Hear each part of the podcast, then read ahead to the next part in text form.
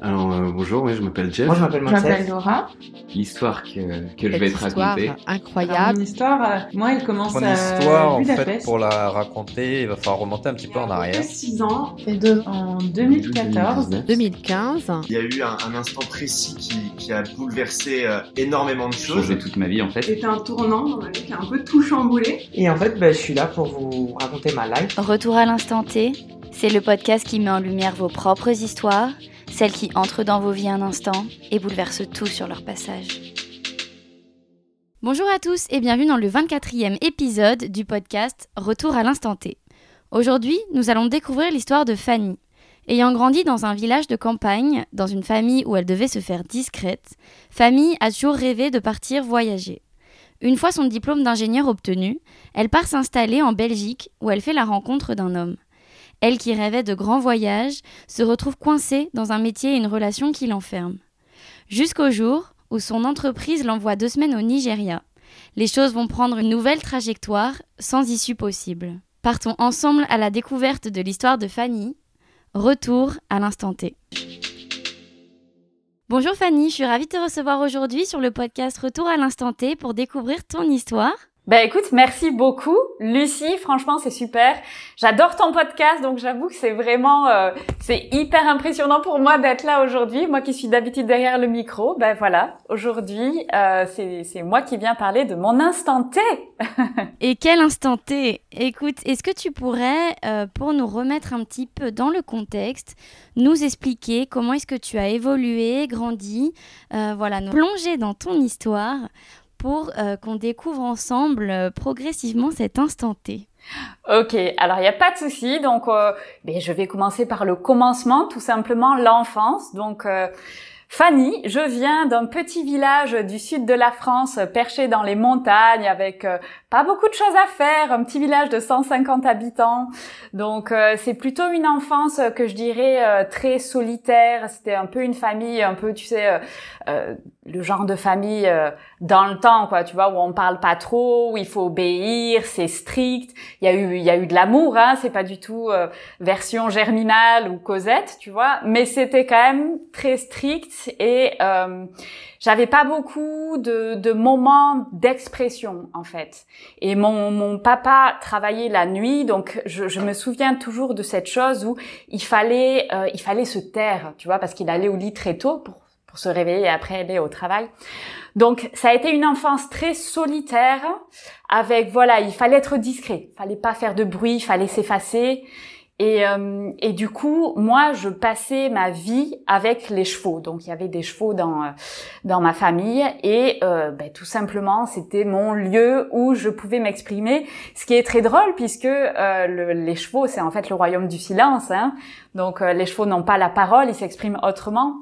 Et du coup, ça, ça a été une passion et un fil rouge finalement euh, tout au long de ma vie qui a été très très important dans ma construction personnelle. Et d'ailleurs, je peux euh, raconter une petite histoire euh, qui est en rapport à ça, qui est euh, donc il y a c'était une maison où il y avait quand même souvent des tensions, tu vois, c'était quand même très négatif et dès qu'il y avait une situation un peu difficile, la première réaction c'était plutôt de l'agressivité, de la négativité. Et, euh, et une fois, je m'étais fait chahuter par mon frère et ma sœur, et euh, je m'étais tout simplement échappée de la maison. J'étais allée euh, quelques prés plus loin, euh, aller dans un pré avec des poneys parce que c'était euh, voilà, c'était le lieu et euh, les êtres avec qui j'étais bien, tu vois. Donc, euh, donc là, ça te donne un petit peu euh, une image de euh, ce que c'était. Alors, c'était une enfance très libre. À cette époque, tu vois, il n'y avait pas du tout le côté où là, on est vraiment derrière les enfants tout le temps. C'était plutôt au contraire. Non, il faut qu'ils soient, il faut que les enfants se débrouillent tout seuls. Mais donc, encourager ça, c'était vraiment euh, bon, bah vas-y, hein, tu fais ta vie et puis euh, je m'occupe pas de toi, quoi. Donc, euh, donc c'était une enfance très libre et en même temps très enfermante, tu vois, parce que il y avait pas de moyens de déplacement. C'était un petit village où il y avait rien, tu vois, il y avait même pas une boulangerie. Donc c'est une liberté incroyable parce que tu as la nature qui est là, qui est hyper présente, et en même temps, bah tu peux aller nulle part, tu vois. Donc j'ai vraiment vécu ça comme si j'étais enfermée mais dans un décor vaste, mais où tu peux aller nulle part, tu vois ce que je veux dire? Donc j'ai fait j'ai fait beaucoup de cheval, j'ai fait beaucoup de promenades, mais finalement t'es limité à ça quoi. Et ça, ça a créé chez moi une, euh, une très très grande force ou un très grand besoin d'évasion, d'horizon, de voyage, de comprendre comment ça se passe à l'extérieur, parce que je pouvais pas me faire à l'idée que, ben voilà, en fait, euh, la vie s'arrête euh, au village et à la ville d'à côté, tu vois, il n'y a pas grand chose en plus, quoi. Donc ça, ça a vraiment créé en moi ce besoin d'être, de voyager, de découvrir le monde et ce besoin d'aller vers les autres.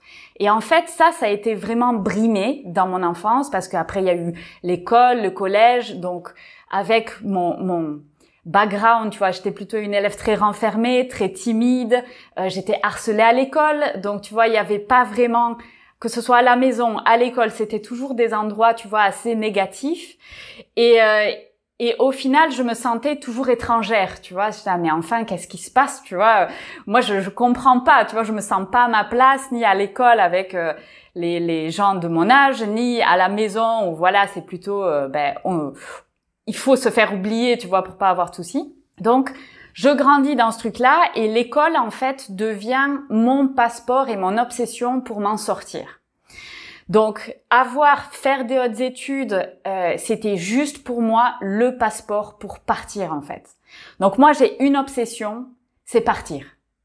Je veux me détacher de mon milieu social, je veux me détacher de ma famille, je veux me détacher de ma zone géographique. Donc ça, c'est très très fort.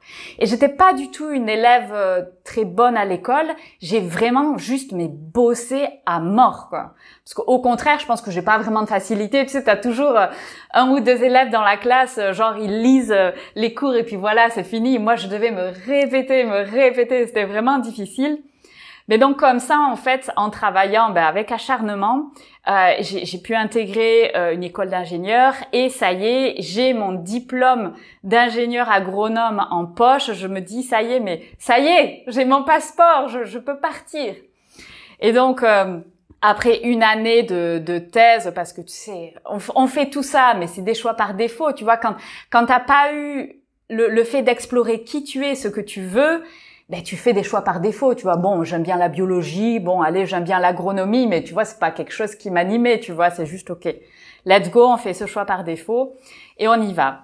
Donc, je, je fais une première année de thèse qui se passe, mais super mal, c'était juste horrible. Euh, en tout cas dans le travail. Après, euh, ça, ça m'a permis d'enseigner, tu vois, déjà à des gens qui étaient euh, qui, qui était plus vieux que moi. Donc ça, c'était vraiment une expérience hyper euh, enrichissante. Et puis après, je me dis, bon, maintenant, stop, on arrête. Je veux voyager. C'est parti, je postule partout.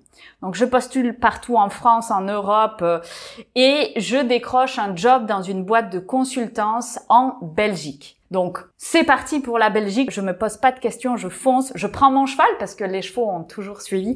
Je prends mon cheval sous le bras, let's go. on va en Belgique, on va voir comment elle est la vie là-bas. Et donc là, euh, je, je, finirai par vivre sept ans en Belgique. Et, euh, et en fait, c'est professionnellement, c'était génial. C'est-à-dire que les premières années, j'ai voyagé énormément, donc je faisais de la consultance, hein, donc c'était en, cartographie et euh, télédétection puisque c'était ça ma spécialité, appliquée à l'agronomie. Donc en gros, euh, il s'agissait de euh, créer des cartes pour, par exemple, une exploitation de canne à sucre sur les îles Fidji. Tu vois, c'était ce type-là. Donc j'ai voyagé partout, j'ai voyagé à, aux îles Fidji, j'ai voyagé en Haïti, j'ai voyagé en Afrique, donc c'était vraiment génial, tu vois, professionnellement. Les premières années, en tout cas, c'était très bien. Et puis, euh, je, je, démarre une relation euh, avec quelqu'un et tu vois, ça, toujours, euh, ça, se passe bien pendant six mois, pendant un an, mais voilà, tu vois, ça commence à se détériorer en fait très très vite. Et là, moi qui voulais absolument faire plein de choses, qui avait besoin d'horizon, je m'enferme dans une vie qui est mais pas du tout ce que je voulais. Donc en gros, euh, j'avais un boulot, j'avais un copain, la logique veut que ben, tu t'achètes la maison, après tu fais des gamins.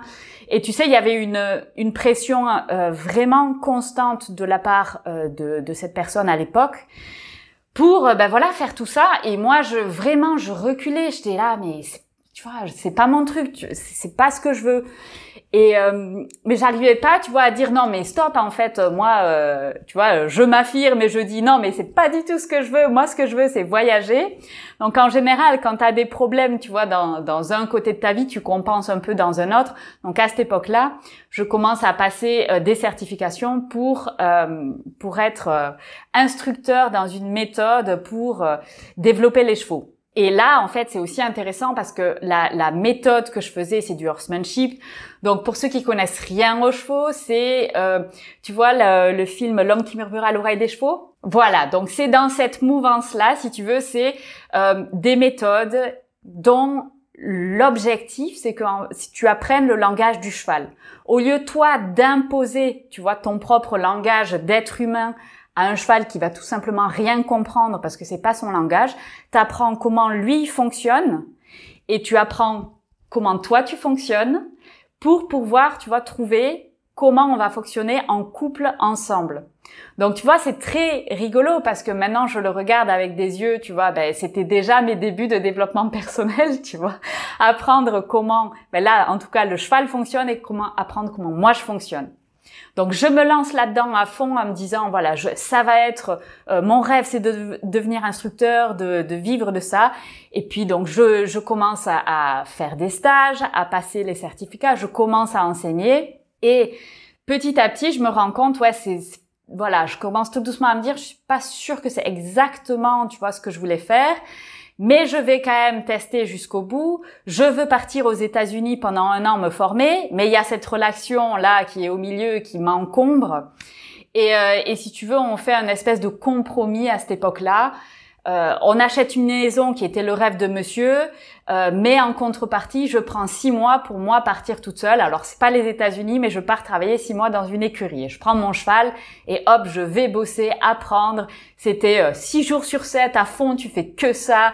Euh, tu travailles de 7 heures le matin jusqu'à 9 heures le soir. Mais voilà, c'est vraiment l'immersion absolue, quoi. Et franchement, cette expérience, elle a été très difficile, mais c'était génial. C'était vraiment génial. Pourquoi est-ce que tu dis difficile? Alors, c'était très difficile parce qu'il fallait bosser beaucoup, euh, parce que tu te fais malmener. Hein, c'est quand même dans un peu des contextes, euh, c'est des contextes de working student. Donc, le principe, c'est tu travailles gratuitement et en échange tu reçois un cours et tu es euh, nourri logé. Mais en fait c'est un peu tu vois abusif ouais, tu vois tu es surtout là pour bosser. Donc tu es, là pour bosser 80% de ton temps et 20% tu es là pour vraiment recevoir quelque chose. Mais ce qui est euh, extrêmement bénéfique avec ça c'est que du coup tu, tu es poussé à tes limites tu vois. Tu es ultra fatigué. Donc tu vas vraiment découvrir qui tu es tu vois. Parce que c'est c'est pas dans les moments faciles où tu sais qui tu es, c'est dans les moments difficiles où tu vas bosser vraiment, où tu es fatigué, où t'en peux plus, où tu dois faire un cheval de plus et tu te dis mais là, qu'est-ce que j'aimerais juste aller dans mon lit, me coucher et faire une sieste de une heure. Mais non, tu dois quand même y aller et tu dois être là, tu dois être juste parce que le cheval, il a rien demandé. Donc, tu dois quand même être dans l'écoute, dans ce travail malgré ton, tu vois, que physiquement, t'es pas forcément au top, quoi. Donc tu vois, ça te pousse vraiment, vraiment dans tes retranchements. Et donc à la fin de cette expérience-là, je, je reviens, c'était génial, mais là je suis mais habitée de doute parce que là je me dis la manière dont je l'ai vu, c'est pas du tout ça que je veux faire. Tu vois, c'était c'était ça convenait pas. Alors là je me dis j'ai j'ai un choix, soit je continue dans dans être instructeur de cette méthode-là, Soit, ben, en fait, je continue dans mon job, donc je reprends mon job, mais ça me plaît plus non plus. Tu vois, j'étais arrivée un petit peu à ma limite.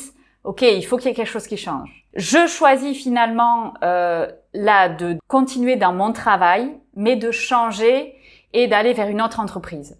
Donc, tu vois, c'est toujours t'essayes. Là, j'étais à j'étais à une étape où mon rêve qui était d'être instructeur, sur lequel j'avais bossé pendant des années. Ça a été un investissement pendant des années, ça a été énormément d'argent.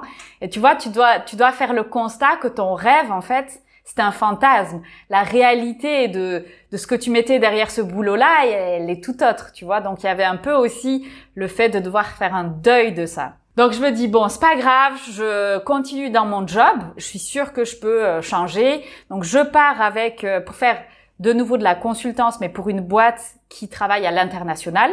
je me dis au moins je peux je peux euh, voyager, ce qui était toujours quelque chose qui euh, voilà j'avais besoin d'aventure, j'avais besoin d'un second souffle, donc voilà je me lance là-dedans, je fais ce choix-là. Donc je pars avec cette entreprise et euh, ça a été juste magnifique. Là j'ai eu une équipe avec qui je travaillais, donc là c'était à Bruxelles. Je travaillais avec une équipe qui était juste merveilleuse. C'était vraiment des gens, tu sais, quand tu sens qu'il y a une dynamique d'équipe où ben ça match, tu vois, ça marche bien. Et, ça, c'était euh, mes plus belles années professionnelles. Je reprends les voyages. Donc les voyages euh, partout dans l'Afrique de l'Ouest et en Indonésie. Donc c'est des voyages, euh, ça peut aller de quelques semaines à un ou deux mois. En général, c'était pas plus de deux mois. Et c'est là où je me dis, hmm, de nouveau, j'ai besoin de plus. Donc j'ai besoin de plus de ce côté-là, mais je suis toujours bloquée. J'ai acheté cette foutue maison avec cette personne et je sens bien que ben, de ce côté-là, ça coince, tu vois. Pour nous resituer dans l'histoire, tu avais quel âge à ce moment-là? Euh, J'avais 29. J'avais 29 ans. Donc j'ai passé en gros euh, 6 ans dans cette boîte de consultance. Euh, j'ai passé 5 ans avec cette personne euh, où ben voilà finalement c'était juste pas du tout euh, le bon match. Et du coup, 29 ans, je, je prends inconsciemment la décision, je veux être expat la réalité c'était ça. Je travaillais avec des expats en fait, donc je voyais, je visitais, tu vois, euh, les entreprises dans lesquelles j'allais. C'était vraiment, donc c'était des plantations tropicales qui sont mais perdues, tu vois, perdues dans des dans des pays d'Afrique ou, ou en Indonésie. Et tu vois, je me dis mais waouh quoi, tu vois, c'est l'aventure quoi. Ça c'est la vraie aventure. Donc il y a un coin de moi qui me dit mais il y a, tu vois, tu veux faire ça, mais t'es bloqué. Et là, j'ai eu mon fameux instant T où j'ai rencontré une personne qui, ben, justement, a fait tout basculer. Donc, je vais au Nigeria. Donc, c'était une, une, mission de deux semaines où j'allais donner euh, une formation pour euh, dix personnes pour qu'ils puissent faire leur cartographie sur le site. Ok, donc je vais là-bas, je prends l'avion, je suis toujours contente, je me dis yeah chouette, j'ai une mission de deux semaines, ça va être euh, chouette. Donc j'y vais et j'arrive là-bas et donc il y avait euh, une personne qui était censée euh, ben, juste me suivre dans tous mes déplacements, m'amener d'un point A à un point Z et s'assurer que tout fonctionne bien. Donc si tu veux, c'était une personne logistique et qui allait suivre également la formation puisque cette personne est également pilote de drone pour cette plantation. Et, et, donc j'arrive et là, j'avais entendu parler de ce Néo-Zélandais qui travaillait là-bas dans cette plantation au Nigeria et tout le monde l'appelait le Bloody Kiwi. Pour ceux qui ne savent pas, les kiwis, c'est les gens qui habitent en, Nouvelle-Zélande. Et Bloody Kiwi, c'est un peu l'expression pour dire, ah, mais ça, c'est le sacré kiwi. Donc, j'arrive là-bas. La première phrase que je lui sors, c'est, oh, so you're the bloody kiwi. C'est, hey, c'est toi le sacré kiwi. Et puis, euh, ça l'a fait bien marrer. Donc, euh, ça a permis de bien briser la glace dès le départ. Et puis, en fait, très vite, dès les premiers jours, euh, on sent qu'il y a une, enfin, une connexion de fou, quoi. Juste une connexion où tu dis, mais en fait, j'adore passer du temps avec cette personne-là, tu vois. C'est juste, euh, c'est comme si tu passes du temps avec ton ton meilleur pote, mais il y a, ça va bien au-delà de ça, tu vois. C'est ton meilleur pote, mais c'est quelqu'un que tu admires, c'est quelqu'un, tu vois, la manière dont il parle, la l'énergie, euh, la petite lumière dans ses yeux, c'était juste waouh, quoi, tu vois. Et, euh, et, donc les jours se passent et puis tu dis euh, ouais c'est qu'est-ce qui se passe quoi tu vois euh, t'as pas trop envie de te l'avouer à toi-même tu vois tu dis bon ben voilà c'est juste une personne géniale tu vois peut-être que je suis aussi en train de me faire euh, complètement des films donc ça c'était c'était un décembre décembre 2015 et le sixième jour donc là, je commence à me dire bon, à un moment donné, il va falloir en discuter quoi. Enfin, tu vois, c'est juste pas possible. C'est trop fort, c'est trop intense. Parce que c'est quelqu'un qui quotidiennement t'accompagne pendant ces deux semaines de voyage au Nigeria. C'est ça. Donc tu vois, par exemple, le matin, on se lève, euh, je vais prendre mon petit déjeuner, puis il m'amène euh, au centre de formation. Après, il me ramène. Euh, on avait un projet juste lui et moi, puisque il voulait que je le forme sur certains, la cartographie en utilisant le drone. Donc, tu vois, on est, c'est vrai qu'on passe beaucoup de temps. Et, et tu vois, il y a, y a plein de questions, quoi, parce que tu dis, mais c'est un peu what the fuck comme situation, parce qu'en même temps, toi, tu dis, est-ce que vraiment ce que je ressens, c'est juste, tu vois, parce que le contexte, on est en Afrique, est-ce que c'est juste quelqu'un avec qui je m'entends bien, tu vois, ou est-ce que ben, finalement c'est beaucoup plus, et est-ce que c'est réciproque? Parce que tu vois, tu dis, mais en fait, peut-être que c'est moi qui me fais des films, mais en fait, lui, il s'en fout, tu vois. On est tous les deux engagés dans des relations de chaque côté, donc tu vois, c'est pas du tout un truc où on s'était dit, ouh, on va aller trouver quelqu'un. On n'était pas du tout dans cette période-là. Moi, je savais que ça allait pas trop avec euh, avec euh, la personne avec qui j'étais, mais tu vois, c'était pas non plus demain, j'arrête quoi. Donc sixième jour, je dis bon, ok, Kevin, il faut qu'on il faut qu'on parle. Est-ce que je suis en train de me faire des films ou est-ce que, enfin voilà, je sens qu'il y a vraiment une connexion. Euh, qui est énorme, quoi. Et, et là, euh, il vide son sac et il me dit, mais Fanny, c'est euh, c'est incroyable, j'ai jamais connu ça avec qui que ce soit, je ne comprends pas ce qui se passe. Mais voilà, c'est c'est juste dément, quoi. Et, euh, et là, tu dis, waouh, tu vois, tu dis génial, on a quelque chose. Déjà, t'es rassuré parce que tu dis, fou, c'est pas juste moi. Je suis pas folle. En même temps, t'es sur un nuage. Tu dis, c'est magique. Et en même temps, tu sais que ta mission a se finit dans quelques jours et tu euh, qu'est-ce qu'on va faire? Qu'est-ce qu'on fait? Lui, il est néo-zélandais, il est expatrié au Nigeria, mais il rentre en Nouvelle-Zélande régulièrement. Là où est sa femme, parce que bon, entre parenthèses, il est quand même marié. euh, et, et, moi, j'habite en Belgique. Euh, et je vais rentrer en Belgique. Enfin, tu vois, c'est vraiment la confusion absolue. Donc, t'as t'as ce truc où t'es là, t'es sur un nuage, tu trouves ça magique, et en même temps, ben voilà, tu sais pas quoi faire parce que qu'est-ce qu'on fait après quoi. Donc les jours se passent, on discute énormément. Tous les deux en état, il ne se passera rien. Tu vois, il ne se passera rien. Tu vois, on va parce qu'on est très euh, loyaux. Tu vois, voilà, on était engagés dans d'autres relations, donc il, il, ne se passera rien entre nous. Tu vois, pendant ce voyage-là, c'est très clair. Mais arrive le moment fatidique du dernier jour. Tu vois, qu'est-ce qu'on fait? Donc il dit, écoute, on va en discuter, on se laisse réfléchir, tu vois, rentre en Belgique, réfléchis, tu vois, ça sert à rien, tu vois, qu'on se dise, euh, tu vois, juste réfléchis à froid, tu vois, rentre chez toi, parce que peut-être c'était l'Afrique, peut-être c'était ces 15 jours, on sait pas, rentre chez toi, on réfléchit, on reste en contact. Et là, euh, ben, pour me dire au revoir, tu vois, on fait un gros hug, mais donc, euh, c'est difficile à expliquer un hug parce qu'on fait pas ça en France, tu vois. C'est, euh, c'est en gros pour se dire au revoir, mais c'est pas la bise, tu vois. C'est, mais c'est pas un câlin non plus, tu vois. C'est juste ben, une accolade en fait. Donc on se fait cette accolade, et là je sais. Là je sais, c'est l'homme de ma vie. Point barre. Donc je rentre dans la voiture. Le, le trajet entre la plantation et l'aéroport, c'était, ce sont des trajets longs, hein, c'est des 6 heures de voiture j'ai pleuré tout le trajet. J'ai littéralement pleuré en me disant, mais là, il y a, y a, une partie de moi qui est, qui est laissée derrière. Donc, avec ça, en fait, avec toute cette valise chargée, je sais que je dois rentrer en Belgique, retourner dans cette situation, mais tu vois, c'est euh, une situation quand même vachement difficile. Euh, mais là, en fait, dans l'avion, je ressasse tout ça et je me dis, Fanny, quoi qu'il se passe avec Kevin, tu vois, au moins mets en ordre ta vie. Parce que s'il y a une chose de sûre, c'est que ce moment, cette personne te met en face du fait que là, tu es en train de vivre un mensonge, tu n'es pas du tout dans la vie que tu es censé avoir, tu n'es pas avec la bonne personne, tu n'es pas au bon endroit. Donc, je rentre, il se passe quand même deux jours, tu vois, où je me dis, ah, tu vois, il y a la peur, il y a le doute, et puis après, bon, euh, tu vois, l'autre personne n'est pas folle non plus, hein, vous voyez qu'il y avait quand même un petit problème. Et donc, je crache le morceau, je dis, voilà, en fait, c'est juste plus possible, quoi. C'est juste plus possible, je peux pas rester dans ce mensonge. On est en décembre. À la base, il y avait mes parents qui devaient venir fêter Noël chez nous en Belgique parce qu'on avait cette maison qu'on avait achetée, que mes parents avaient jamais vue. Enfin, tu vois le bazar, quoi. C'était vraiment, en gros, euh, tirer un trait là-dessus et être en gros la personne, la raison de, de tout ce fiasco, tu vois. Mais en même temps, les choses étaient trop fortes, donc tu dis, ben voilà, allez, on arrache le pansement. Donc il a fallu l'expliquer, ben forcément euh, à cet ex, de dire, ben voilà, c'est plus possible, ça a été évidemment un drame.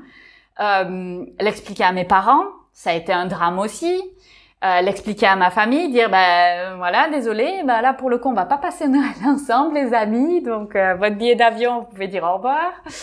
Euh, donc voilà, donc ça a été euh, accueilli de manière euh, très difficile. Hein. Enfin, je vais pas te mentir.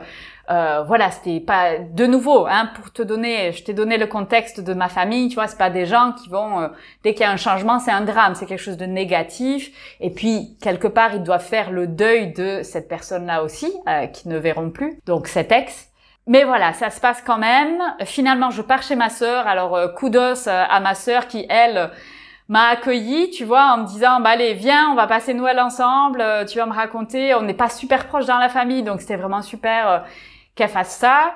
Moi, je suis sur un nuage, tu vois, c'est, c'est hyper difficile parce que tu as envie, toi, de partager le fait que tu es sur, tu vois, sur ton nuage.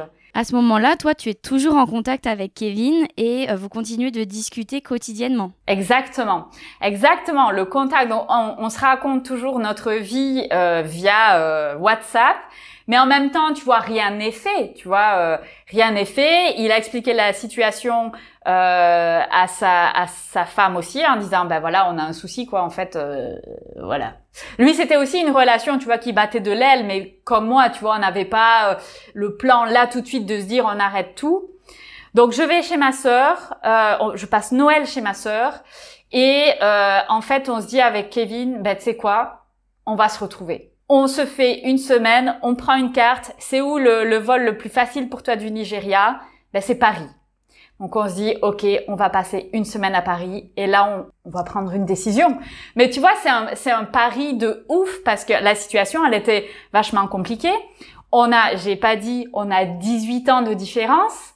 Il a déjà un fils avec d'un premier mariage. La femme avec qui il était, c'était un deuxième mariage. Donc tu vois, pas forcément euh, non plus dans une optique de repartir sur une relation avec une, une jeune fille de 18 ans euh, plus jeune. Euh, il a eu une vasectomie. Moi, je veux des enfants. Donc, tu vois l'espèce de, de situation hyper compliquée, quoi. Donc, on se dit, mais tant pis. Enfin, voilà, il faut qu'on se voit. Il faut qu'on se voit. Il, faut qu'on discute. Mais ça, c'est pas un truc qui peut se faire sur WhatsApp. On se voit. Et puis, on voit ce qui se passe, quoi. Tu vois, euh, parce que mine de rien, on se connaît depuis deux semaines, tu vois. Et vous avez déjà tout plaqué On a tout plaqué, mais là, moi, je m'étais dit, de toute façon, je dois remettre ma vie en ordre. Donc, qu'il se passe quelque chose ou pas avec Kevin, tu vois, ça m'a mis, euh, tu vois, le, nez sur mes contradictions. Je devais remettre ma vie en ordre. Alors évidemment, l'objectif, enfin, voilà, pour moi, c'était quand même, euh, ben voilà, cette personne-là, euh, ça a l'air d'être la personne. Et donc, on se retrouve à Paris et c'était, mais genre, surréel, tu vois. Parce que c'était le 31 décembre. Moi, je prends le train de Bruxelles, je vais à Paris. Lui, il est arrivé, je crois, la veille, quelque chose comme ça. Et tu vois, t'es hyper excité et en même temps, tu vois, tu dis, et si tout ça, c'était juste un rêve, tu vois, et en fait, tu rencontres la personne, ouais, c'est un fantasme, et en fait, c'est juste tout pourri, tu vois. Donc t'as un espèce de mélange où tu dis c'est une personne, j'ai jamais rencontré quelqu'un comme ça et en même temps ça pourrait être que du rêve. Et heureusement pour moi, cette semaine a été une semaine mais hors du temps hors du temps. Un truc où, en fait, c'est comme si tu dois faire un rattrapage, d'essayer de raconter ta vie, de connaître cette personne, de parler de musique, de parler de goût, de tout, tu vois. Mais en fait, t'es qui, Kevin? Parce que je te connais depuis deux semaines.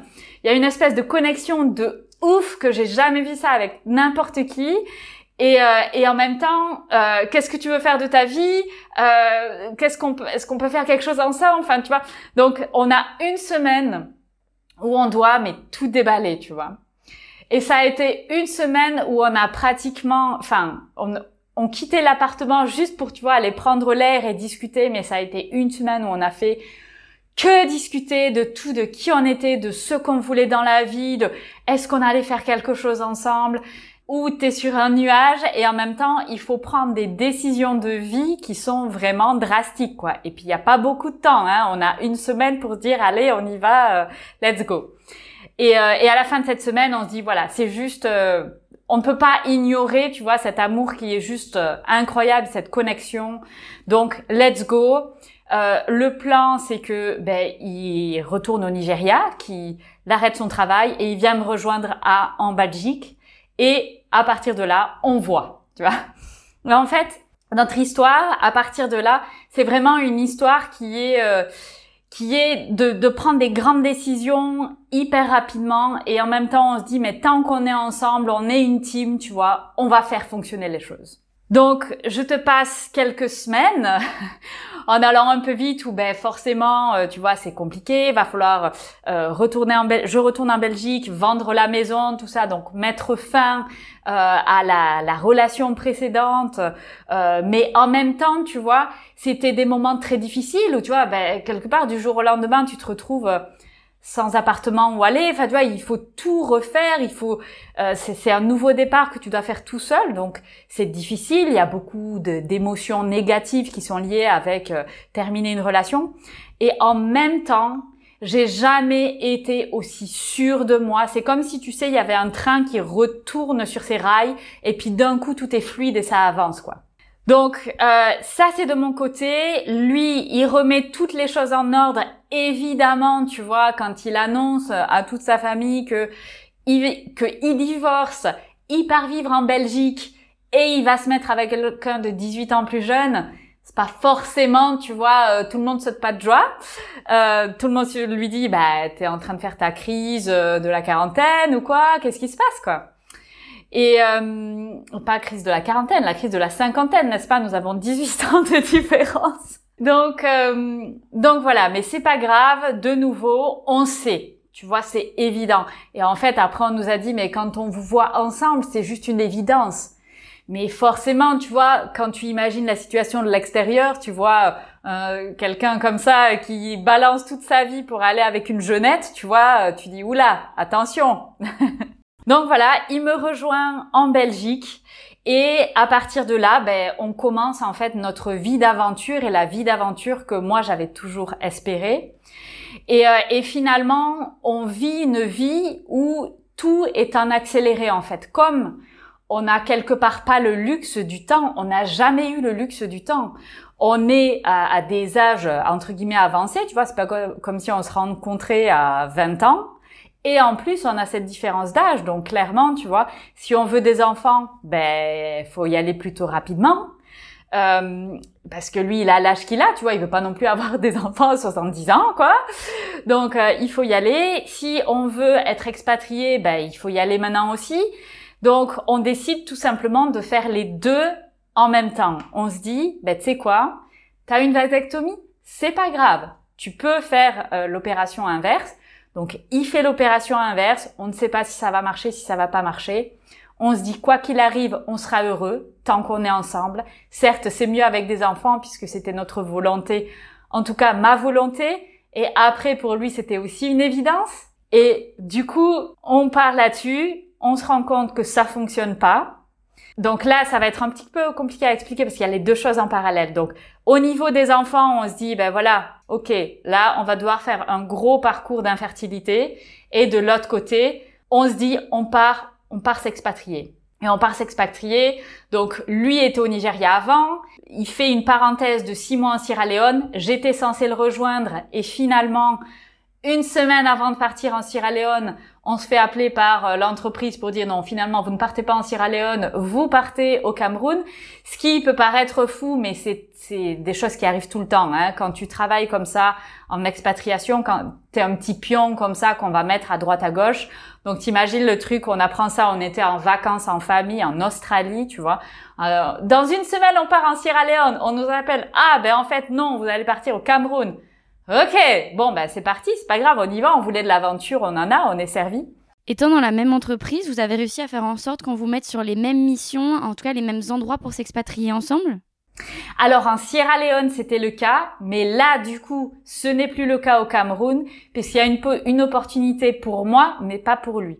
Donc on se dit, tant pis, on y va, on se dit on part pour quelques années, on fait voilà l'aventure euh, en Afrique de l'Ouest et puis on verra bien ce qui se passe, tu vois. Donc on, part et en même temps, juste avant de partir, on sait que ben au niveau des enfants, ça va être compliqué. Donc en fait, j'avais euh, on, savait que, ben, en gros, c'était une infertilité qui venait plutôt de lui à cause de sa vasectomie. Faire l'opération inverse, ben oui, en gros, tu réouvres le robinet, mais c'était pas euh, suffisamment bon pour pouvoir tomber, enfin avoir des enfants naturellement. Donc, on se dit, ben, c'est pas grave, c'est quoi? On va faire un parcours en étant expatrié. Je pense qu'on était très naïfs et qu'on n'avait aucune idée dans quoi on allait se lancer, mais peut-être que c'est pas plus mal parce que si tu connais en avance, tu vois, tu peux dire, on va peut-être pas le faire. Donc, au niveau professionnel, pour moi, c'est génial. On vit sur plantation, on est hyper reculé au Cameroun et c'est juste génial, quoi. Tu bosses comme un fou, mais voilà, j'ai fait des, des, choses professionnellement que je ferais jamais de toute ma vie, tu vois. On faisait des, des études sur euh, le type de forêt, le, la qualité des zones de conservation qu'on avait sur chaque plantation. Et j'ai vécu des choses incroyables du style, j'étais avec une équipe de scientifiques, on allait visiter une forêt au Cameroun, donc un endroit super reculé qui est difficilement accessible. On commence à marcher dans cette forêt et on tombe sur un campement euh, voilà.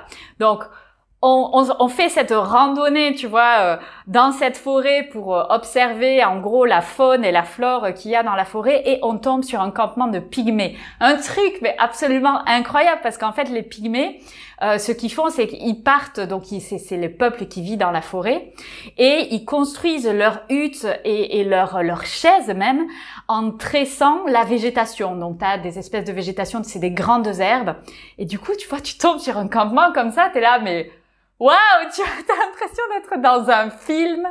Tu dis mais qu'est-ce que c'est que ça? Et d'un coup, oh, tu vois ces gens.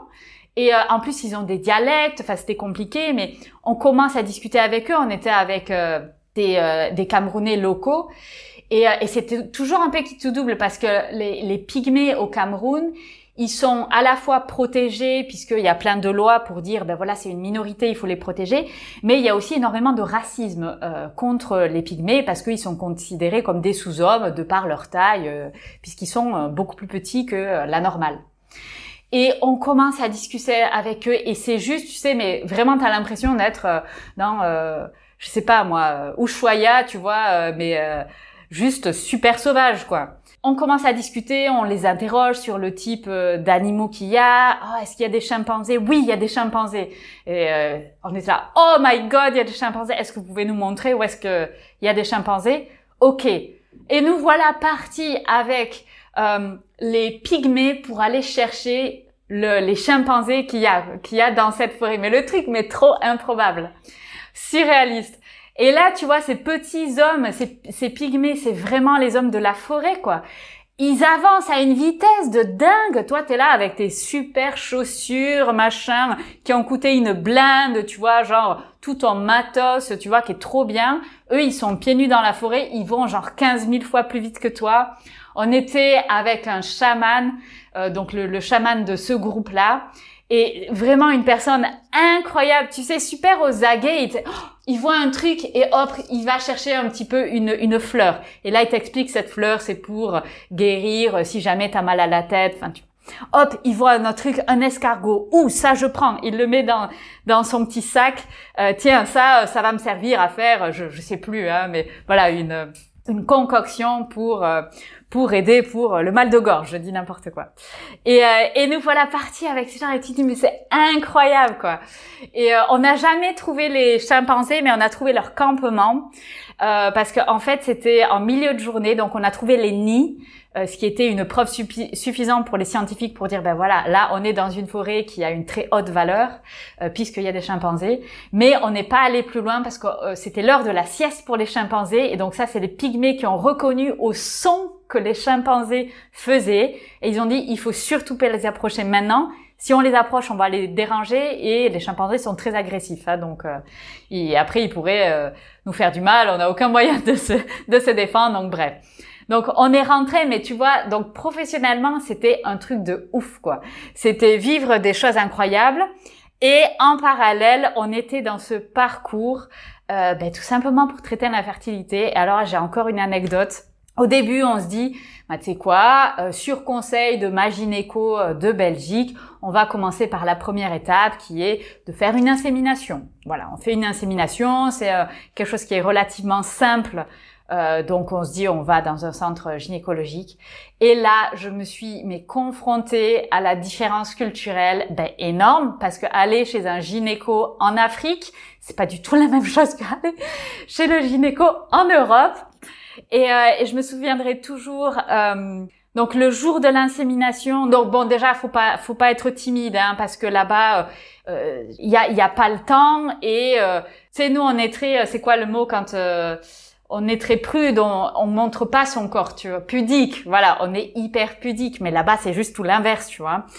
Donc, euh, donc bref, je suis dans la salle d'opération, hop, les jambes en l'air avec les jambes en l'air en face de la porte sur cette espèce de petite salle d'opération qui est aussi grande qu'un placard.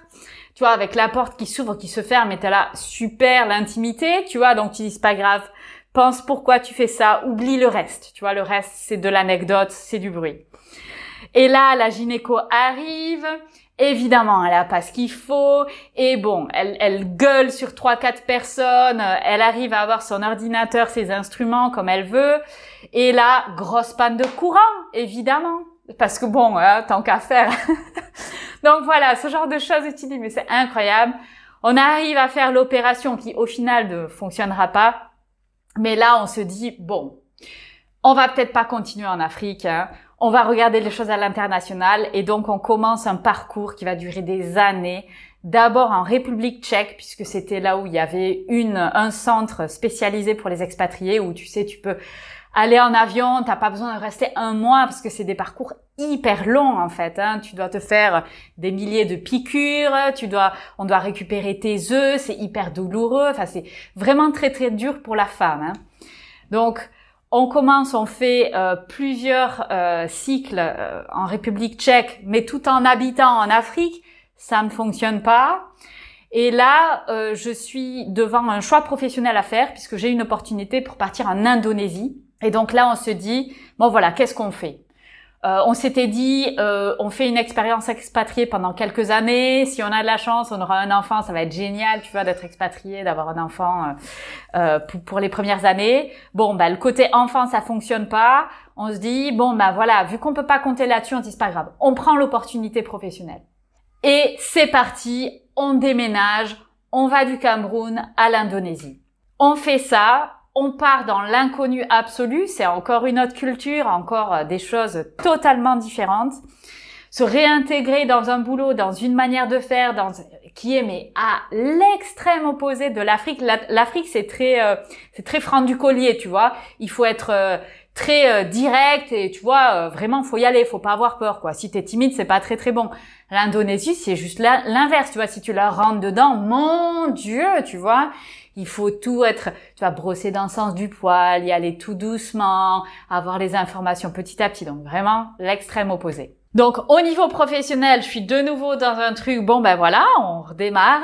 Et au niveau personnel sur notre aventure pour vraiment essayer d'avoir des enfants, on se dit, écoute, on fait encore un cycle, mais après on arrête. Moi j'étais arrivée, tu vois, physiquement, comme je t'ai dit, c'est très très dur.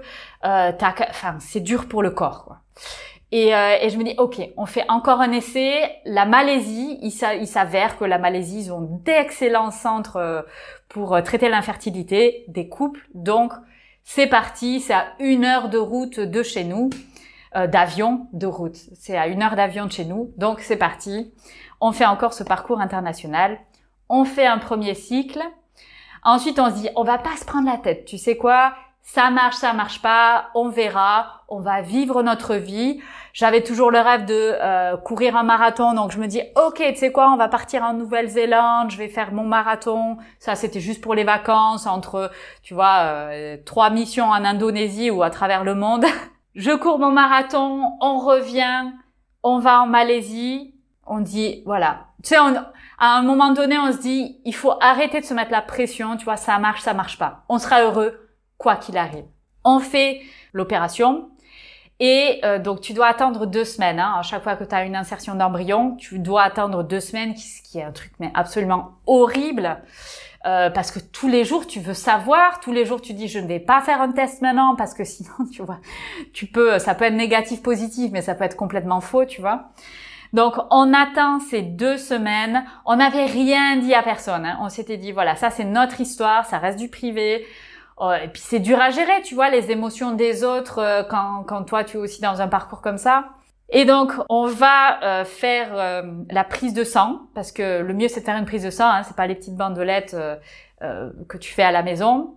On fait la prise de sang, on est à la, dans la clinique, on vient chercher cette lettre, on est ensemble et on se dit, bon, voilà.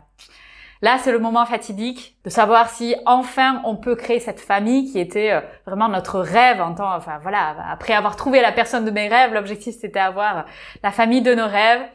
On ouvre l'enveloppe, on regarde et puis alors tu vois, c'est pas euh, oui non, hein, tu vois, t'as euh, euh ton petit test, ok, euh, t'as euh, une concentration dans ton sang qui est de temps et tu dois regarder si c'est supérieur à ça, ça veut dire que oui, si c'est inférieur, ça veut dire que non. Et là on se dit, oh, c'est oui. Donc là, tu vois, on a eu nos cinq minutes où on était juste, mais oh mon dieu, juste le parcours quoi. Le parcours, c'était mais des années émotionnellement, c'était vraiment en haut, en bas. Enfin, c'est des pics émotionnels de fou. Mais on avait cette cette force absolue de se dire, ben, quoi qu'il arrive, on est ensemble. Et tu vois, même si le résultat, il est positif ou il est négatif, on sera heureux parce qu'on est ensemble. Et là, on a enfin la réponse, ça y est, c'est bon, quoi. Et, euh, et, en fait, donc ça pour tous ceux qui sont, si jamais il y a des gens qui écoutent et qui sont dans ces parcours-là, faut être, euh, faut avoir le cœur accroché. Hein. On va voir le, le, gynécologue qui ouvre la lettre, qui regarde et qui très stoïquement te dit, vous êtes chimiquement enceinte. Et là, t'es là, what? Ça veut dire quoi chimiquement? En fait, c'est juste que tes taux hormonaux indiquent que tu es enceinte, mais tu n'auras la confirmation que le jour où on peut enregistrer euh, le battement de cœur de, euh, de ton enfant. Mais ça, ça prend encore des semaines, tu vois. Et donc là, fou, tu vois, du coup, ça redescend, t'es là, mais enfin, tu vois, euh, du coup, t'es plein de doutes, tu vois, parce que tu dis, ben, c'est oui, tu vois, c'est pas oui ou non, c'est oui, mais. t'es là, ben, c'est possible, hein, oui, mais, tu vois. donc, voilà, quelques semaines plus tard, euh, c'est quand même un gros oui, et là, tu vois, quand t'entends les battements de cœur, mais là c'est juste euh, Kevin se met à pleurer, moi je me mets à pleurer, c'est euh, c'est la consécration de euh, voilà cette rencontre qui a été la plus belle rencontre de ma vie au Nigeria de ce Néo-Zélandais où on s'est dit ben malgré tous les obstacles et le fait que notre histoire allait être mais méga improbable, et ben tu sais quoi, on, on, on prend le risque, on y va quoi. On sait pas si ça va marcher, mais on y va, on le fait. Et tous les obstacles, on les a passés, quoi. Jusqu'à ce moment on se dit, bah ça y est, on va avoir notre fille, quoi. Et euh, du coup, notre fille, bon ça, on le savait pas à ce moment-là. Mais euh, mais ça, c'était euh, début du Covid, parce qu'il y a dans dans toute cette histoire-là, il y a euh, le Covid qui démarre en fait quand on était allé faire euh, l'insertion de l'embryon en Malaisie. c'était le début du Covid, c'était février 2020. Et du coup, euh, on est rapatrié en France. Je passerai ma grossesse en France. C'était une grossesse compliquée pour d'autres raisons euh, de santé, mais qui au final s'est bien passé, passé. Je donne naissance en France. C'était encore une fois un bordel pas possible puisque Kevin étant néo-zélandais, il ne peut pas rester plus que 90 jours sur le sol français. Même étant donné que vous avez un enfant ensemble. Ah oui, ça, ça n'a rien à voir. Ouais, ouais, ouais. Il faut, heureusement, on était mariés. Donc ça, c'était aussi un truc, heureusement, qu'on a fait ça. Euh, mais malgré ça, oui, c'est en fait, il n'y a pas de visa qui corresponde à ce genre de situation, donc c'est pas grave. Bref, on a passé, tu vois, chaque épreuve en se disant bon, c'est pas grave, on trouve des moyens de visa temporaire et compagnie qui n'existent pas, puisque voilà, le Covid n'existait pas avant, donc il peut être là lors de la naissance. C'était aussi les bébés Covid, c'est des naissances qui se sont passées où il y a beaucoup d'endroits dans le monde où les, les papas n'ont pas pu être là pour la naissance parce que c'était un petit comité, quoi. Donc, on a eu une chance de nouveau énorme. Il a pu être présent et c'était finalement encore une histoire vraiment euh, rocambolesque. Donc toute cette grossesse-là, il y avait un grand risque, j'avais un gros risque euh, quand en fait mon, col de l'utérus euh, s'ouvre en fait plus tôt que prévu. Donc j'ai été monitorée, machin, on fait super attention, je vais pas courir, je fais vraiment super je, je me dis voilà, tout ce que je peux contrôler pour faire attention, je le fais à 100%. Tu as vu vu le parcours pour avoir cet enfant, on va pas euh, tout rater maintenant. Donc on fait ce qu'il faut et puis euh, arrive le jour euh, le jour J où bon voilà tu dis bon c'est aujourd'hui où normalement tu devrais euh, donner naissance. Rien ne se passe. Ok ce sera peut-être demain. Ok demain ah toujours rien pas de contraction rien ok. Euh, et comme ça on a attendu une semaine. Et puis à un moment donné, on a dit bon, euh, la mise elle veut pas sortir, elle est très bien au chaud, donc on va déclencher l'accouchement. Donc ok, très bien, on déclenche l'accouchement. Et donc là, en gros, tu prends des produits chimiques pour déclencher les contractions.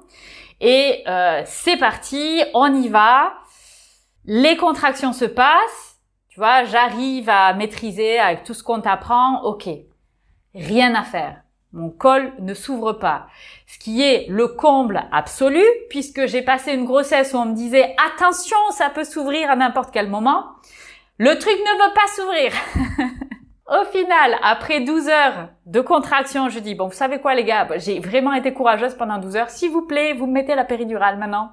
J'en ai marre. Donc, 12 heures sans péridurale, 12 heures avec péridurale. Là, ils disent à un moment donné, bon, euh, là, tout le monde commence à se fatiguer, mon corps commence à fatiguer. Faut se dire que le, le bébé aussi, hein, c'est très difficile pour le bébé qui est dans un environnement euh, où il sent les contractions de la même manière. Et donc, euh, ils disent, bon, ben, on va faire une césarienne. Et donc, c'est parti pour la césarienne. Et ça, c'est vraiment un truc qui est, qui est une expérience assez bizarre, puisque, en gros, tu donnes naissance, mais de un, tu ne sens rien. Et en plus, on te on ne te donne pas le bébé en fait. En tout cas, pas dans cette clinique. Tu sais, ils sont, enfin, ça, ça dépend des cliniques, hein, ça dépend des, des, docteurs sur qui tu vas tomber. Heureusement, on me l'a présenté, tu vois, mais oh, ce moment, mais de magie, tu sais, c'est le moment où tu dis, tout ce combat avait tout son sens. Parce que quand tu rencontres ton enfant pour la première fois, tu as une vague d'amour, mais absolue, où tu sais pas où il était avant cet amour. C'est juste quelque chose qui est créé au moment. c'est même avant parce que tu as quand même, euh, tu sens ton enfant dans ton ventre, mais quand tu le rencontres, tu vois, il est là vraiment. C'est ce petit être humain que ça y est, tu vois, notre histoire a fait qu'on a pu créer cet humain, quoi, qui est un petit bout de nous deux, de notre histoire, de tous nos obstacles qu'on a dû faire. Et là, c'était juste waouh, magique. Mais en fait, ton enfant, donc ils me l'ont montré. Et puis après, c'est Kevin qui est allé euh, directement, donc il a pu faire le pot à pot et s'occuper d'elle directement, pendant que ben toi en fait tu te fais euh, recoudre. voilà, parce que tu es quand même sur une table d'opération où tu as subi une intervention chirurgicale. Donc voilà, et là on s'est, euh, enfin ça c'était l'instant le, le, le, plus beau de ma vie, c'est quand quand j'étais sur mon lit, hop, on m'amène dans la salle où euh, il y avait Kevin et notre petite Julia, où on, où on met, euh, Kevin me dit, tiens, regarde, c'est notre fille. Et il me met notre fille sur, enfin, je l'ai prise comme ça. Oh mon Dieu, mais ça c'est le, plus beau moment, c'est indescriptible toute cette vague d'amour que tu peux avoir. Et c'était une vague d'amour, tu vois, de partagée par trois personnes, tu vois. C'était vraiment Kevin, moi et Julia. C'était ça y est, on l'a fait quoi. Enfin, voilà, donc ça c'est notre histoire.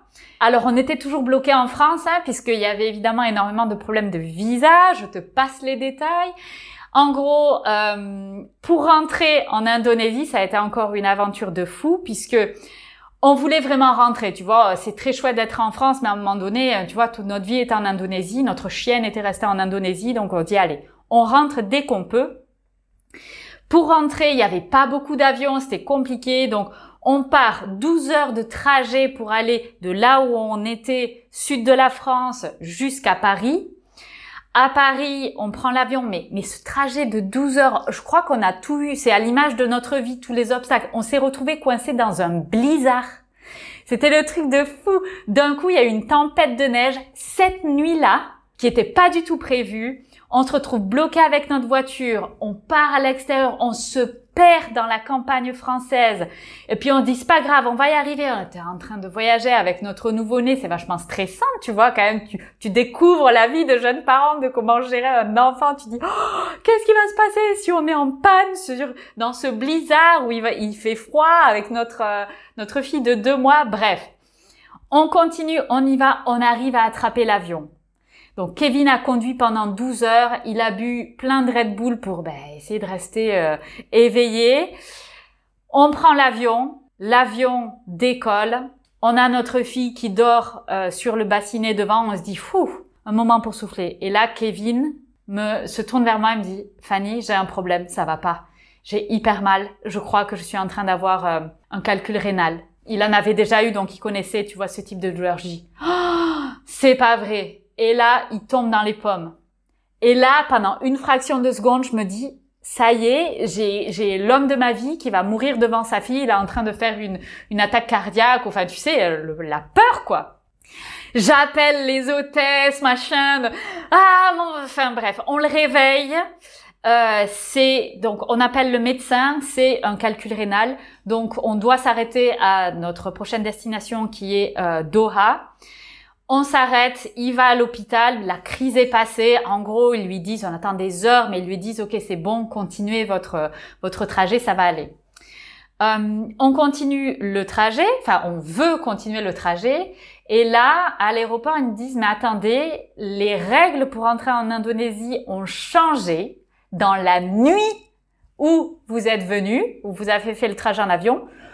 Kevin et Fanny, vous deux là, vous pouvez y aller, mais votre fille peut pas y aller parce que elle n'a pas le visa pour de, de résident indonésienne. Et pour avoir ce visa-là, il faut être en Indonésie. Tu sais, le, le, serpent qui se mord la queue, quoi, le truc impossible.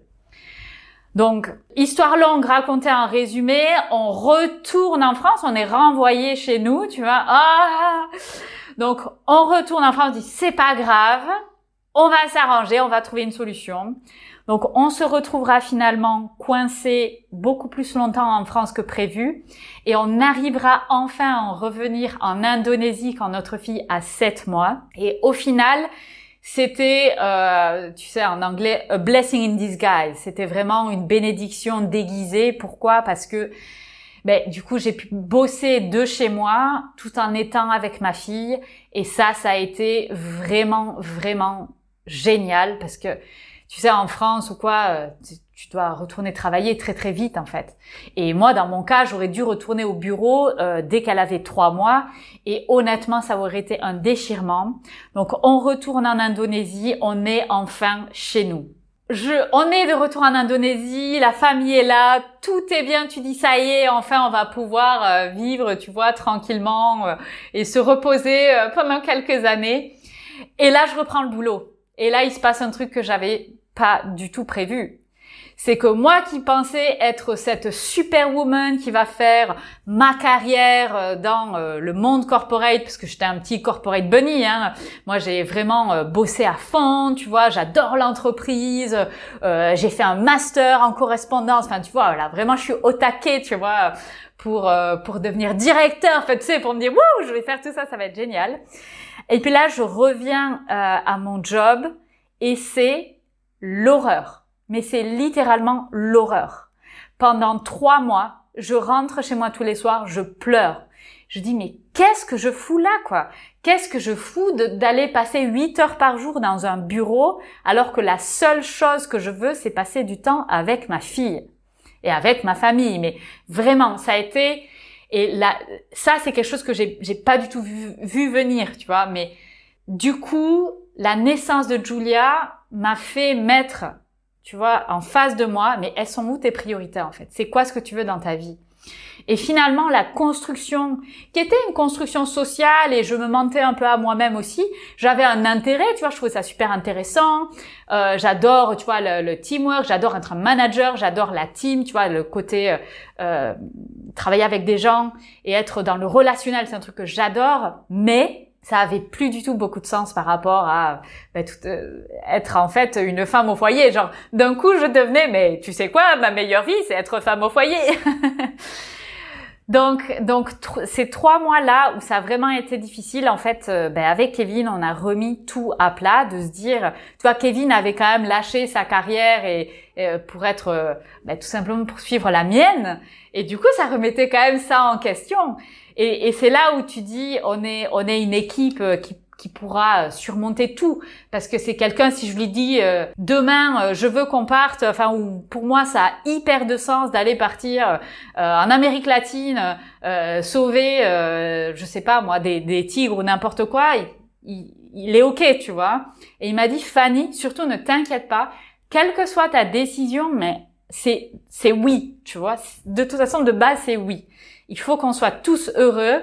Donc, si tu sens que ben là, c'est tout simplement plus pour toi, on y va quoi. C'est ok. Et donc, on a passé euh, ben, un an, ça fait un an qu'on est en construction pour euh, notre transition, qui est notre meilleure vie, la meilleure vie qu'on veut aujourd'hui, qui est de travailler ben, tous les deux de la maison sur des choses qui ont du sens. Et pour moi, c'est vraiment tout ce qui est euh, relationnel, mais surtout, surtout, surtout d'avoir la flexibilité de temps, de dire si aujourd'hui ma fille a besoin de moi, si euh, elle est malade et que je dois aller la chercher de l'école et on va passer la journée euh, devant des dessins animés à manger de la glace, eh ben on peut le faire, tu vois. Donc, donc voilà. Donc ça c'est, bah en gros cet instant T qui a tout changé et qui nous a amené en quelques années à vivre des aventures de ouf à travers le monde et que ce soit professionnel ou euh, personnel. Mais surtout, surtout, je souhaite à tout le monde de rencontrer ben, une personne ou quelqu'un qui est tellement à l'écoute qu'il connaît même pas la question et tu sais que la réponse est oui. Pour moi, c'est vraiment ça, la, la définition de l'amour inconditionnel.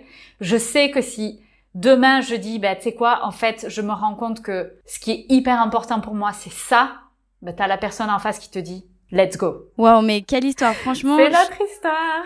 je trouve ça fou à quel point euh, ça a été une évidence entre vous et euh, voilà, en fait, vous, vous avez jamais remis les choses en question au point que malgré ces seules deux semaines, en fait, qui ont euh, suivi votre rencontre, vous êtes rentré chez vous, vous avez tout plaqué, vous avez affronté vos familles, le regard de la société pour ces 18 ans d'écart. Vous vous êtes pas non plus stoppé ni l'un ni l'autre pour les vies différentes que vous étiez construites et dans des pays différents également. Et euh, finalement, pour une histoire qui paraît un petit peu euh, impossible, vous, euh, il y a eu zéro frein, quoi. C'était, c'était une évidence. C'est un chamboulement de fou, quoi. Ouais, ouais, ouais, ouais. Donc je, je souhaite vraiment, enfin, en fait, il faut, tu vois, il, il, il faut chercher ça parce que c'est, c'est incroyable. C'est arrivé au détour d'une aventure, c'était pas prévu, c'était, waouh. Mais, mais et surtout, et je pense que dans tous les aspects, hein, que ce soit euh, trouver l'amour de sa vie, mais tous les aspects de sa vie, c'est quand tu sens que tu as une envie, il faut y aller.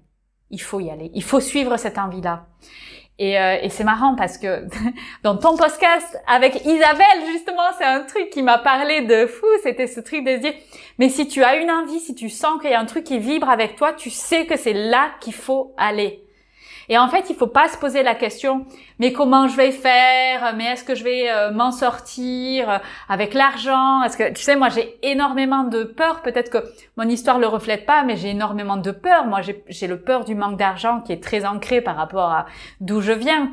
Mais en fait, tout ça devient anecdotique et, et ça, ça, ça passe en arrière-plan parce que tu dois aller vers ce qui est juste et le reste suit. Et il faut avoir cette confiance dans la vie que le reste suit. Tu vas jamais ne pas arriver à mettre de, tu vois, à manger sur la table. Et ça va suivre. Ça va suivre, c'est sûr. Donc, il faut suivre ses envies, suivre les choses qui nous font vibrer, quoi. Tout à fait, tu mentionnes euh, Isabelle Layer qui est euh, journaliste, conférencière, euh, auteure, créatrice de son podcast, créatrice de sa propre comédie musicale et encore voilà beaucoup d'autres choses. Et, et, en effet, elle, son message, c'est vraiment si vous avez une peur, déjà foncez. Et s'il y a quelque chose qui vous fait vraiment vibrer, il n'y a pas de doute, en fait, il faut y aller. Et, et, ça représente très bien ton histoire, comme, comme je le disais. C'était une évidence, vous deux, et, et vous avez tout fait pour que ça marche et, euh, et, ça a pu se concrétiser. Ouais, ouais, ouais, ouais. Et il faut y aller. Et même si ça fait peur, et si ça fait peur, c'est très bien. Ça veut dire qu'on va sortir de, de quelque chose pour aller vers quelque chose de nouveau. Donc il faut y aller. Bah écoute, est-ce que tu souhaites partager euh, autre chose ou est-ce que c'est le mot de la fin de ce podcast? Non, je pense que, écoute, c'est c'est pas mal. En tout cas, moi, je veux te remercier. Je veux te, je veux remercier le, le podcast que tu fais. Euh, je, je sais très bien tout le travail que ça représente euh, puisque j'ai aussi mon podcast. Donc, je sais tout ça et honnêtement, euh, j'encourage ben, tout le monde à aller écouter ce type de podcast, l'instant T. Euh, parce que c'est des histoires de vie auxquelles on peut s'identifier et ça permet pour toutes les personnes qui ont peur, qui ont des doutes, de comprendre que c'est possible, que les belles histoires, c'est possible. Tu sais, on est abreuvé dans, dans notre vie de tous les jours de choses négatives pour nous faire peur. Et si on n'écoute que ça, mais on est bloqué, on fait pas les choses. Moi, si j'avais écouté euh, la société, ma famille, j'aurais jamais été avec quelqu'un comme Kevin. J'aurais jamais euh, été expatriée. J'aurais jamais vécu toutes ces aventures et j'aurais jamais eu ma fille, tout simplement. Donc, il faut y aller. Il faut y aller. Si ça fait peur, c'est bien. Donc y aller petit à petit. Hein, on va pas faire le saut de l'ange. Hein, moi, je suis pas adepte de, du saut de l'ange. Si c'est pas pour vous, hein, il y a des gens, ça, ça leur va très bien.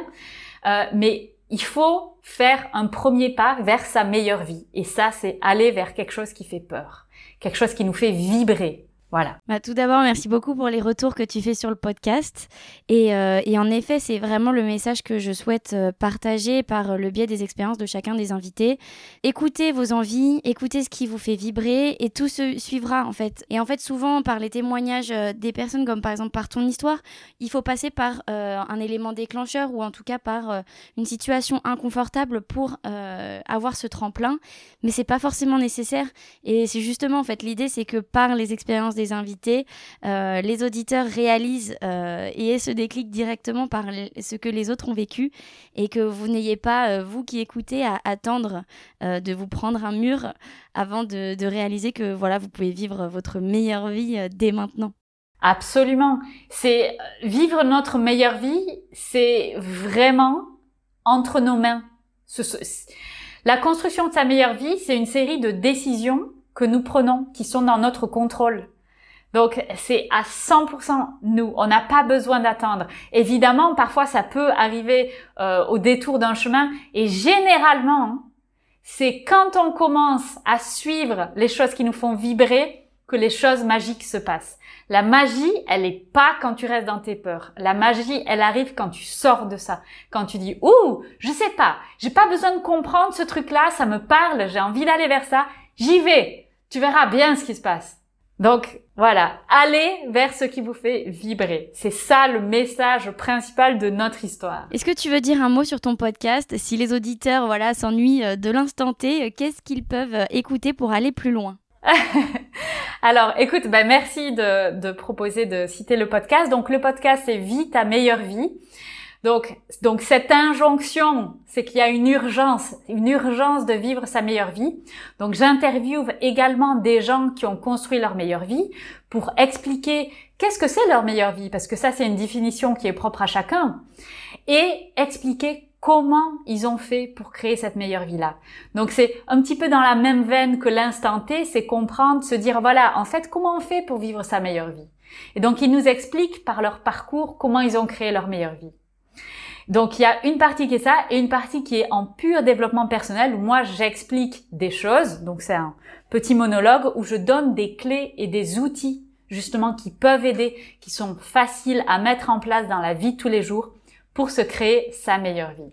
Voilà, donc si vous avez envie de découvrir un autre podcast, déjà allez écouter tous les instants T, et puis et puis allez après écouter euh, Vie ta meilleure vie si vous êtes euh, dans cette recherche là. C'est pour aller plus loin, avoir des conseils euh, concrets. C'est un peu la suite euh, du podcast. Je te remercie Fanny euh, d'avoir participé au podcast, de m'avoir confié ton témoignage avec tant d'intensité, de, sincérité et, je t'ai vu revivre chaque moment de ton parcours avec euh, beaucoup d'enthousiasme et d'émotion. Donc euh, bah, je te remercie voilà, de, de me l'avoir confié et, et, je te dis à très bientôt. Bah écoute, merci beaucoup. Merci à toi. Merci de faire ce podcast. Merci de passer autant de temps. C'est énormément d'heures, c'est énormément d'investissement purement gratuit, juste dans le but de partager, apporter de la valeur et de la positivité dans ce monde qui en a bien besoin. Donc voilà, merci à toi. Merci Lucie. C'est vraiment extraordinaire ce que tu fais. Les auditeurs vont penser que je t'ai forcé à dire ça. Merci beaucoup pour vraiment pour tes retours, pour euh, tout ce que tu, tu dis de belles choses sur le podcast. Et je, et je te le dis avec toute ma sincérité. Je, je, je sais ce que ça représente et c'est énorme quoi. Bah écoute, je suis super touchée. Merci beaucoup pour tout ce que tu dis et, euh, je te dis du coup à, très vite.